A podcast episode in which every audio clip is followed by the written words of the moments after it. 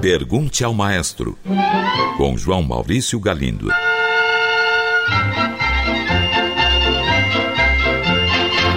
Olá, amigos. Um ouvinte enviou esta mensagem. Qual dos dois Luigi's contemporâneos do grande Ludwig foi o maior? Luigi Boccherini ou Luigi Cherubini? Na minha contagem está Boccherini 1, Cherubini 0, pois conheço o famoso minueto do primeiro. Caro ouvinte, peço licença para ser bem franco com você. Eu cada vez menos gosto de comparar compositores. Acho que tentar definir quem foi maior ou quem foi menor realmente é algo que não tem importância. O importante, no final das contas, é que a música enriqueça as nossas vidas. Gostar de música ou de qualquer outra manifestação artística e cultivá-la, ou seja, ouvir música com frequência, informar-se a respeito, trocar ideias com outras pessoas que também gostam, isso tudo pode ser muito prazeroso. Mas eu já conheci pessoas que se ocupam tanto em comparar intérpretes, como pianistas ou cantores de ópera, que acabam por esquecer-se do prazer estético que a música pode proporcionar. Veja só, pelo que eu entendi, você diz que só conhece uma música de Boccherini, um minueto, e nada de Cherubini. Então o que você tem que fazer é dar vazão à sua curiosidade e procurar ouvir as principais peças desses artistas. Eles foram dois compositores muito diferentes. Boccherini foi um dos maiores representantes do classicismo, em particular do estilo galante. Suas obras, em geral, são de extrema elegância e refinamento. Já Cherubini foi um importante precursor do romantismo, com partituras arrebatadas e cheias de emoções fortes. E você cita Beethoven. Pois bem, Beethoven, ao que tudo indica, não conhecia Boccherini, que vivia na Espanha, e além disso, não foi seu contemporâneo, tinha nascido quase 30 anos antes. E quanto a Cherubini, este vivia em Paris e teve muitas de suas óperas divulgadas em Viena, onde Beethoven vivia. Beethoven o admirava muito, o considerava o maior compositor do seu tempo e tentou até corresponder-se com ele. Um ouvinte enviou-me esta música.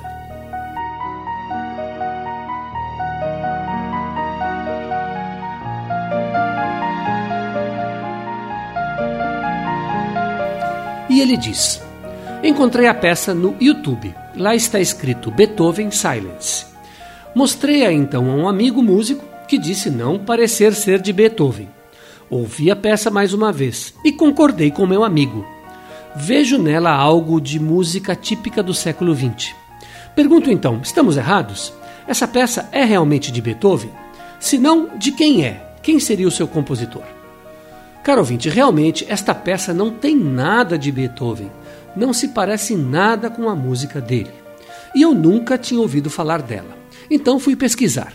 Parti do princípio que o que estava escrito abaixo da tela do YouTube, Beethoven Silence, seria o seu nome. Então, procurando, descobri que seu autor é um músico mexicano chamado Ernesto Cortázar. Ele viveu entre 1940 e 2004. Fez uma longa carreira como compositor de trilhas de cinema. Viveu a maior parte de sua vida profissional em Los Angeles e retornou ao México um pouco antes de sua morte. As suas melodias sempre foram muito, muito admiradas. Não é conhecido entre nós, mas fez muito sucesso em sua carreira. Um ouvinte enviou esta mensagem.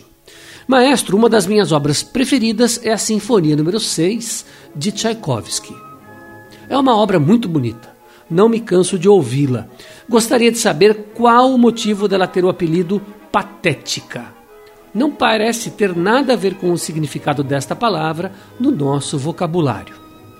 Caro ouvinte, a palavra patética quer dizer, na verdade, algo que provoca intensa emoção é, portanto, uma palavra muito adequada à Sinfonia número 6 de Tchaikovsky, uma das obras de maior impacto emocional de todo o repertório clássico. Contudo, esta palavra, pouco a pouco, foi perdendo seu significado original.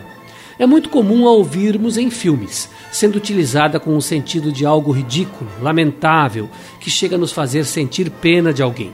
Fulano é patético. Acaba por querer dizer Fulano é digno de pena. Por isso, caro ouvinte, você não é o primeiro que me faz esta pergunta. Tchaikovsky morreu logo depois de terminar a composição da obra e especula-se que ele tenha se suicidado. Neste caso, esta sinfonia seria algo como sua própria morte sendo anunciada. Daí a sua intensidade emocional.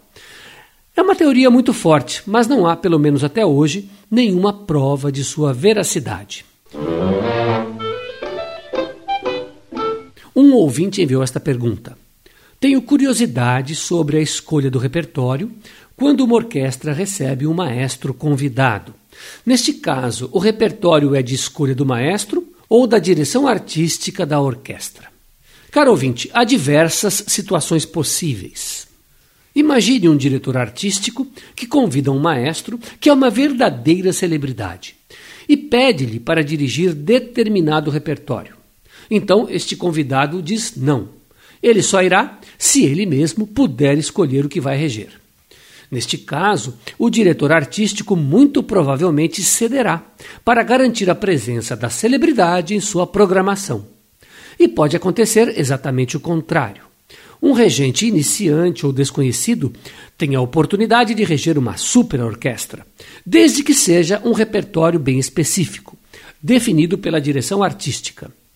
Mesmo que eventualmente não goste ou não queira dirigir aquelas obras, este regente provavelmente concordará para não perder uma boa oportunidade profissional. Entre esses extremos, há aquele em que o diretor artístico e o regente convidado conversam e definem um repertório juntos, de forma cordial. Aliás, este é o caso mais comum. Resumindo, não há regra, e entre esses extremos tudo pode acontecer. Um ouvinte pergunta: O folclore húngaro influenciou as obras de Franz Liszt? Se sim, qual a importância dele em sua obra? Caro ouvinte, Liszt compôs sim algumas obras inspiradas no folclore húngaro, mas sobre isso há que se dizer três coisas. Primeira, não são suas obras mais importantes. Liszt, como compositor, foi muito inovador, mostrando novos caminhos para a música europeia, mas nunca nas obras de inspiração folclórica. Segunda, Liszt tratou o folclore de maneira muito superficial.